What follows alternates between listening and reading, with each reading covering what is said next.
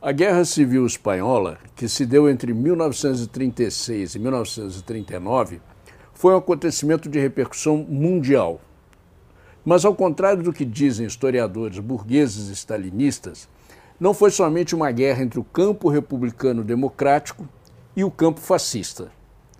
Junto com essa guerra, houve uma revolução proletária socialista que foi imobilizada, reprimida e derrotada pelos próprios partidos comunistas e socialistas, e também pelos anarquistas. A derrota da Revolução selou a derrota militar das forças republicanas. Trotsky deu uma enorme importância à luta revolucionária na Espanha. Escreveu numerosos artigos e declarações que foram reunidos depois no livro intitulado A Revolução Espanhola.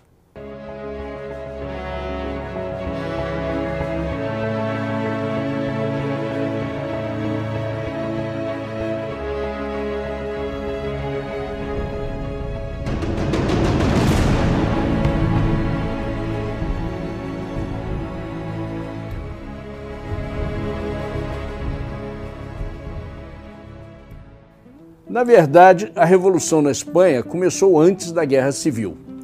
Já em 1931, o partido governista foi derrotado nas eleições municipais. E essa derrota levou à renúncia do rei Alfonso, colocando um fim à monarquia espanhola, e levou à proclamação da Segunda República. Em 1934, os trabalhadores se insurgiram em várias cidades do país. E nas Astúrias, o proletariado chegou a tomar e conservar o poder durante breves 13 dias, mas foi esmagado pela repressão do exército. Em fevereiro de 1936, a Frente Popular, uma aliança entre os partidos socialista, comunista e três partidos republicanos, venceu as eleições e assumiu o governo. Durante os primeiros cinco meses do novo governo, os militares começaram a conspirar e prepararam o golpe para derrubá-lo. No entanto, a Frente Popular não tomou medidas efetivas para impedir que o corpo de oficiais preparasse esse levantamento militar. Na verdade, isso tinha uma explicação. A Frente Popular era uma aliança burguesa que defendia a propriedade privada dos meios de produção e o sistema capitalista. Não podia, portanto, dissolver um corpo de oficiais de um exército que era a verdadeira garantia dessa propriedade. Em 18 de julho, a maior parte das Forças Armadas, liderada por uma junta militar e depois pelo general Francisco Franco, tentou dar um golpe de Estado. A reação revolucionária da classe operária foi fortíssima, principalmente em Barcelona, capital da Catalunha. Milhares de trabalhadores desarmaram a polícia e o exército e formaram milícias operárias.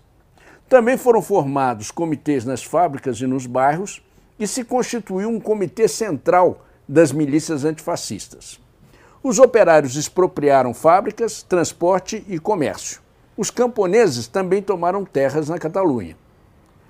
Três colunas de combatentes, formadas por milícias operárias da Central Sindical Anarquista, a CNT-FAI, e também do Partido Operário de Unificação Marxista saíram de Barcelona e Valência e se dirigiram às cidades de Saragoça, Huesca e Teruel para enfrentar as tropas golpistas. A mesma reação se deu nas principais cidades do país: Madrid, Valência, Bilbao, Málaga, Múrcia, e todas elas se mantiveram nas mãos dos republicanos. Graças a essa resistência da classe operária, o exército reacionário teve que se deter num primeiro momento, apesar de ter conquistado um terço do território do país. O movimento de reação e enfrentamento ao golpe militar contra-revolucionário foi, sem dúvida, uma revolução operária e socialista. No campo republicano, se instituiu um duplo poder. De um lado estavam os comitês operários e as milícias e o Comitê Central, que reunia todas elas. Esses eram os verdadeiros órgãos de poder operário, ainda que nunca chegaram a ser plenamente centralizados. Agora, do outro lado, estavam os órgãos do governo da Frente Popular. Foi uma revolução poderosa que, segundo Trotsky, em certo sentido, era superior à Revolução Russa, porque a classe operária espanhola era superior em organização, nível cultural, etc. No entanto, desde o primeiro momento, o governo da Frente Popular atuou para frear a Revolução Socialista e acabar com o poder operário. Ele dissolveu os comitês, restaurou a propriedade privada e finalmente conseguiu subordinar as milícias ao exército burguês. Isso só foi possível por meio da ação traidora dos partidos comunista e socialista. Os anarquistas da CNT também participaram dessa política de freio da revolução. Eles tinham vários ministros no governo. Os anarquistas nunca tiveram uma posição independente na Revolução Espanhola. Os operários anarquistas de base tendiam a buscar uma saída na via revolucionária mas seus dirigentes os empurravam para o apoio da Frente Popular, ou seja, para o regime burguês. Até o Partido Operário de Unificação Marxista, o POUM, um partido que se reivindicava revolucionário, participou do governo de Frente Popular, assumindo assim a sua parte de responsabilidade no trabalho da contra-revolução, como mais tarde afirmou Trotsky. O argumento desses partidos e do governo era que na Espanha o movimento operário deveria se limitar a uma revolução democrática porque havia uma luta contra o fascismo e que, portanto, era necessário uma aliança com a burguesia progressista, como afirmava a Frente Popular, para derrotar o fascismo. Essa política se resumiu numa palavra de ordem: Primeiro a vitória militar sobre o fascismo e depois as reformas sociais. Trotsky rebateu todos esses falsos argumentos. Ele dizia que o proletariado e o campesinato só iriam lutar firmemente contra o fascismo se estivessem convencidos que essa luta resultaria na conquista da terra para os camponeses e da propriedade coletiva dos meios de produção levadas a cabo por um governo de operários e camponeses. Isso é, uma revolução socialista. Ele explicava que a guerra civil, na qual tem importância a força eh, da violência, exige um supremo compromisso dos participantes. Muitos deles vão perder a vida na guerra civil. Por isso, os operários e camponeses não são capazes de garantir a vitória a não ser quando lutam pela sua própria emancipação. Trotsky dizia ainda que as tarefas puramente democráticas, como a liquidação da propriedade semifeudal da terra, não podem ser resolvidas sem a conquista do poder pelo proletariado. E que, por sua vez, coloca na ordem do dia a Revolução Socialista. Infelizmente, na Espanha, apesar de que os operários várias vezes assumiram na prática tarefas não só democráticas, como também socialistas, mas só a jovem, pouco numerosa seção da Quarta Internacional defendia o programa bolchevique da tomada do poder. Um dos argumentos do governo da Frente Popular é que uma revolução socialista assustaria os governos da França e da Inglaterra e impediria seu apoio. Mas tanto o imperialismo inglês como o francês nunca apoiaram o campo republicano. Eles decidiram em uma conferência, adotar a política de não intervir na guerra civil. Mas não existe neutralidade na guerra. A não intervenção da França e da Inglaterra era tudo o que a Alemanha de Hitler e a, Itália de Mussolini queriam. Esses dois países apoiaram decisivamente o exército de Franco com armamento, tropas, aviação, entre eles, por exemplo, a famosa Legião Condor nazista, que bombardeou e massacrou a cidade de Guernica. A União Soviética também mandou armamento, mas em muito menor quantidade e em troca do ouro espanhol. Foi uma venda.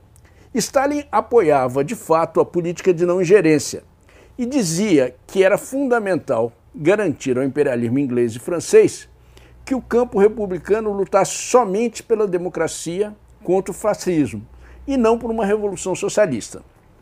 Stalin precisava ganhar a confiança da burguesia inglesa e francesa demonstrando que ele era capaz de defender a ordem contra a anarquia da revolução. Trotsky explicava que uma aliança do proletariado com a burguesia, representada no caso pela Frente Popular, levava a paralisar a força revolucionária do proletariado, porque os interesses dessas duas classes eram opostos nas questões fundamentais que estavam em jogo na Revolução. Mas isso não era suficiente. Por isso, Trotsky dizia que a maior parte da burguesia espanhola ficou do lado de Franco, porque ele representava a opção mais coerente para esmagar o proletariado e defender a propriedade burguesa. Só a sombra da burguesia ficou com a Frente Popular. Trotsky concluía que o proletariado espanhol foi vítima dessa coalizão formada por imperialistas, ingleses e franceses, republicanos espanhóis, socialistas, anarquistas, stalinistas e pela ala esquerda, que representada pelo POUM. Todos juntos paralisaram a Revolução Socialista que o proletariado espanhol havia começado. Não é fácil acabar com a Revolução Socialista, ele dizia. É preciso uma repressão feroz, a matança da vanguarda, a execução dos dirigentes, e isso foram palavras proféticas, que infelizmente se comprovaram pouco depois. Em maio de 1937, diante da crescente repressão e as provocações do governo de Frente Popular, os operários da Catalunha se levantaram contra o governo e contra a direção dos partidos socialista e comunista. No entanto, os dirigentes da CNT e também do POUM se recusaram a tomar o poder. A insurreição foi esmagada e a repressão foi dirigida pelo Partido Comunista. A repressão do PC foi dirigida diretamente pelo Serviço Secreto Soviético. Naquela época se chamava GPU. E os órgãos de repressão do governo republicano, em mãos dos dirigentes comunistas e controlados diretamente pela GPU, prenderam toda a direção do POUM e sequestraram André Nins, que era o seu secretário-geral e principal dirigente. Nin foi barbaramente torturado e depois executado pela GPU. O general Alexander Orlov, agente encarregado dos assassinatos de trotskistas e pulmistas, fugiu porque também foi ameaçado por Stalin e contou o que aconteceu com Nin. Recentemente, a abertura dos arquivos soviéticos confirmou o relato de Alexander Orlov. O corpo de Nin nunca foi encontrado. A Frente Popular, principalmente o stalinismo, entrava num estágio em que precisava reprimir violentamente até a sua ala esquerda, que era constituída justamente pelos anarquistas e pelo POUM. Trotsky denunciou todas essas perseguições. Denunciou as calúnias, os documentos falsificados, as torturas nas prisões stalinistas e os assassinatos pelas costas.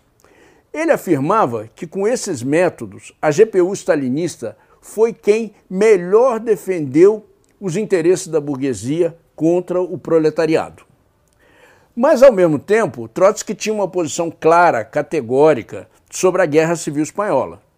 Ele dizia: só covardes, traidores ou agentes do fascismo podem renunciar a ajudar os exércitos republicanos espanhóis.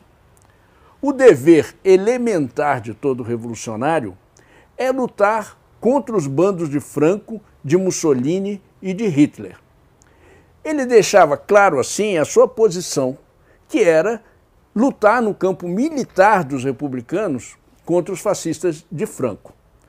Trotsky considerava que, mesmo que os dois campos fossem burgueses, a vitória do fascismo deveria ser impedida a todo custo, porque significaria o esmagamento do proletariado e dos camponeses. Essa foi a postura dos trotskistas que foram lutar na Espanha, como, por exemplo, Grandício Muniz, Casanova, Erwin Wolff e outros. Isso não significava, no entanto, que eles apoiassem o governo de Frente Popular. Na verdade, essa política revolucionária não só custou a vida dos trotskistas que caíram nos campos de batalha, como também de outros, por exemplo, de Moulin, que é Hans Freund, e Erwin Wolff, ex-secretário de Trotsky, que foram sequestrados e assassinados pela GPU no campo republicano. Muitos, inclusive, como Grandício Muniz, Adolfo Carlini, Jaime Fernandes, Teodoro Sanz, e outros, foram presos pela polícia e acusados de terrorismo. Extraindo lições da Revolução Espanhola, Trotsky dizia que a maneira de lutar contra Franco era não se submeter à Frente Popular, mas sim desenvolver a Revolução Socialista. Para ele, a Revolução Espanhola demonstrava que é impossível defender o capitalismo e o regime burguês contra as massas revolucionárias a não ser pelos métodos da reação fascista. E, por outro lado, é impossível levar uma luta contra o fascismo que não seja pelos métodos da Revolução Proletária. A sua conclusão é que na Espanha se enfrentaram dois programas. De um lado, a defesa a qualquer preço da propriedade privada, e, se fosse possível, salvar a democracia do fascismo.